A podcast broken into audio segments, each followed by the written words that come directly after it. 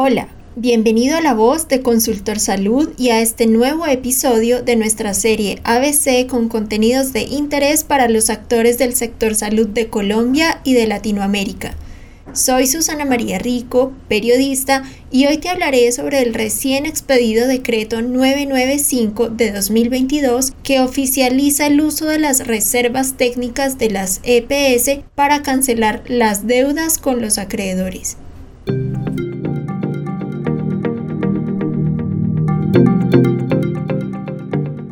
Primero, un poco de contexto. Las reservas técnicas de las EPS son los recursos que las entidades deben utilizar para el pago de sus obligaciones con las instituciones prestadoras de servicios de salud, sus proveedores u otros. Hasta la fecha, para garantizar la permanencia de dichos recursos, estos debían utilizarse en inversiones que garanticen seguridad y liquidez a la EPS. Por ejemplo, títulos de renta fija o títulos de deuda del gobierno. Los recursos con este fin se clasifican en dos grandes grupos, reservas técnicas de obligaciones pendientes y conocidas, divididas en obligaciones facturadas y obligaciones conocidas pero no facturadas y otras reservas. La disposición y obligatoriedad de las reservas técnicas, según la normativa de nuestro país, aplica para las EPS de los regímenes contributivo y subsidiado, excluyendo a las entidades promotoras de salud indígenas o EPSI.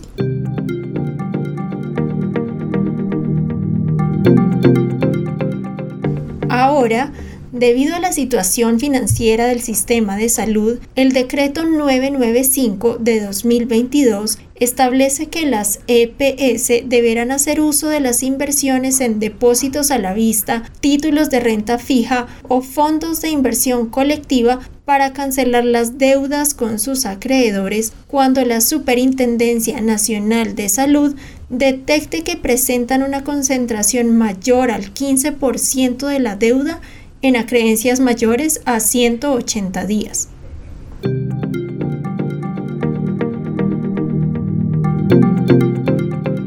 Por ese motivo, la Supersalud solicitará por única vez el plan de pago de la deuda, en la que se utilizan los recursos que tengan invertidos en depósitos a la vista, títulos de renta fija, fondos de inversión colectiva o títulos de deuda pública, estos últimos, si es necesario, definidos como parte de sus reservas técnicas. Mucha atención porque el plazo definido por el ente de vigilancia y control para este proceso es el próximo 30 de junio.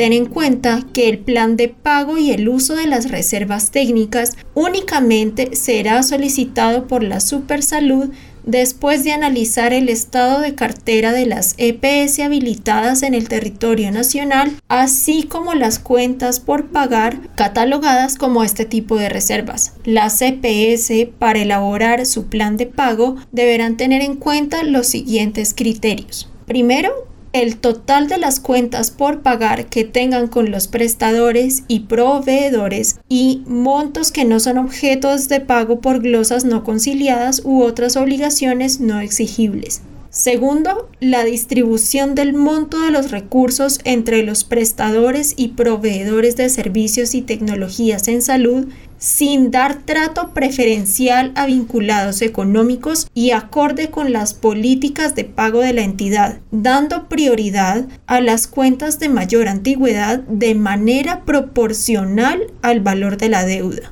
Y tercero, el riesgo de mercado teniendo en cuenta el monto sujeto de utilización de los recursos de las inversiones, con el fin de evitar que se generen pérdidas al momento de liquidarlas.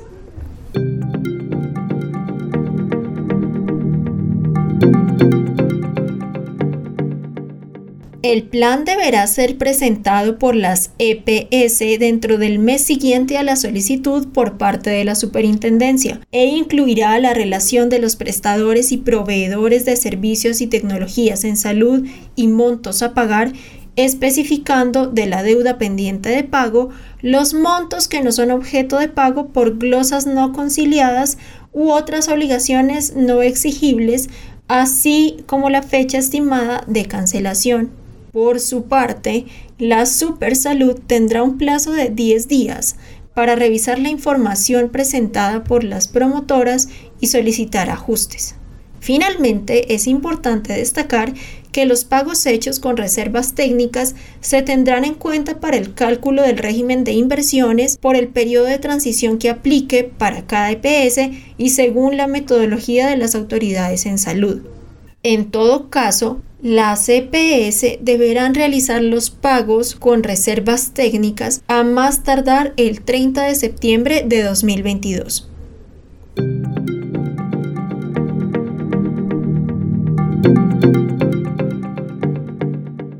Gracias por escucharnos. No olvides que en consultorsalud.com encuentras más detalles sobre esta información.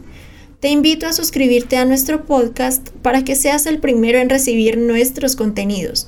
Esto fue La Voz de Consultor Salud y nos escuchamos en un próximo episodio.